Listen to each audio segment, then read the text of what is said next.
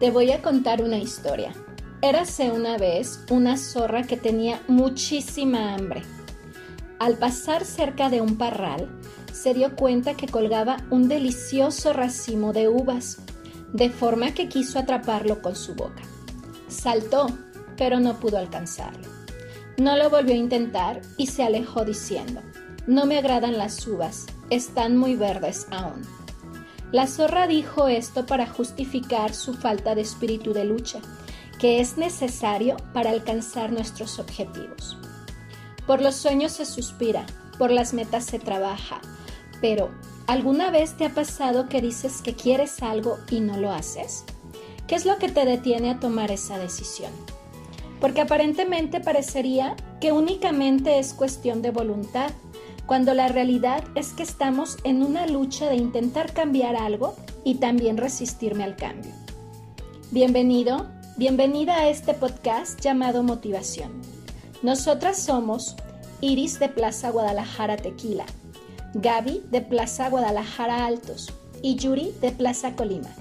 Es común que al ver un obstáculo, por más pequeño que éste sea, el temor nos atrapa y caemos en el error de no intentarlo, poniendo mil limitaciones. Llegamos incluso a desistir ante esto que inicialmente se quería. Pero, ¿cómo sucede esto? El autosabotaje es una reacción inconsciente que surge cuando percibimos que podemos iniciar algo nuevo. Y aunque conscientemente decimos que sí, por otro lado inconscientemente nos da miedo explorar lo desconocido. Y es entonces cuando surge un elemento que nos detiene, el miedo. Esta emoción que anteriormente hemos visto que nos ayuda a protegernos y nos pone a salvo. Sin embargo, si no tenemos un manejo acertado de él, se convierte en un obstáculo interno que nos paraliza y no nos va a permitir avanzar a nuestros objetivos. Nuestros pensamientos también juegan un papel importante en el autosabotaje. En este momento te voy a pedir que recuerdes cuando aprendiste a manejar o quizá utilizar una nueva tecnología. Que evoques un pensamiento negativo que te digas a ti mismo que no puedes aprender, porque esto es difícil, porque no lo conoces, porque va a implicar más tiempo.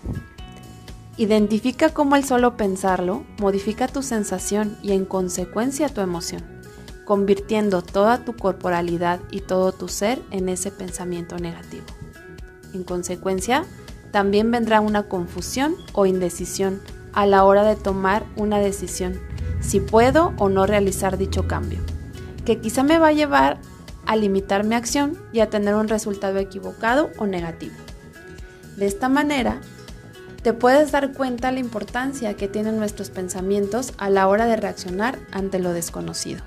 En cambio, ahora te voy a pedir que modifiques ese pensamiento que traigas a tu mente la idea de que tú puedes aprender el procedimiento nuevo, que tú tienes la capacidad y las habilidades para llevarlo a cabo porque tienes los recursos materiales y humanos para hacerlo. Ahora date cuenta cómo este pensamiento también modifica tu sensación y tu emoción, haciendo en consecuencia que tomes otras decisiones, otra actitud y otra conducta.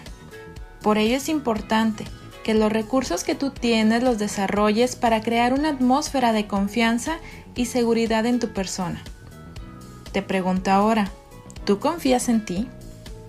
¿Te has dado cuenta del gran poder que tú tienes? La motivación es importante, pero aún más cuando viene de ti. Por ello te invito a que no desistas como la zorra, sino que alcances y venzas tus límites, expandiéndote de esa zona de confort y cumpliendo tus objetivos.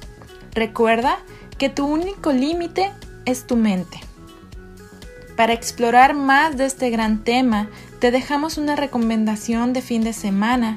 Te invitamos a ver la película de Disney Pixar, Luca, donde el protagonista tiene una frase muy poderosa que utiliza cuando los pensamientos le llevan a sentir este miedo paralizante de hacer cosas nuevas, diciendo Silencio Bruno.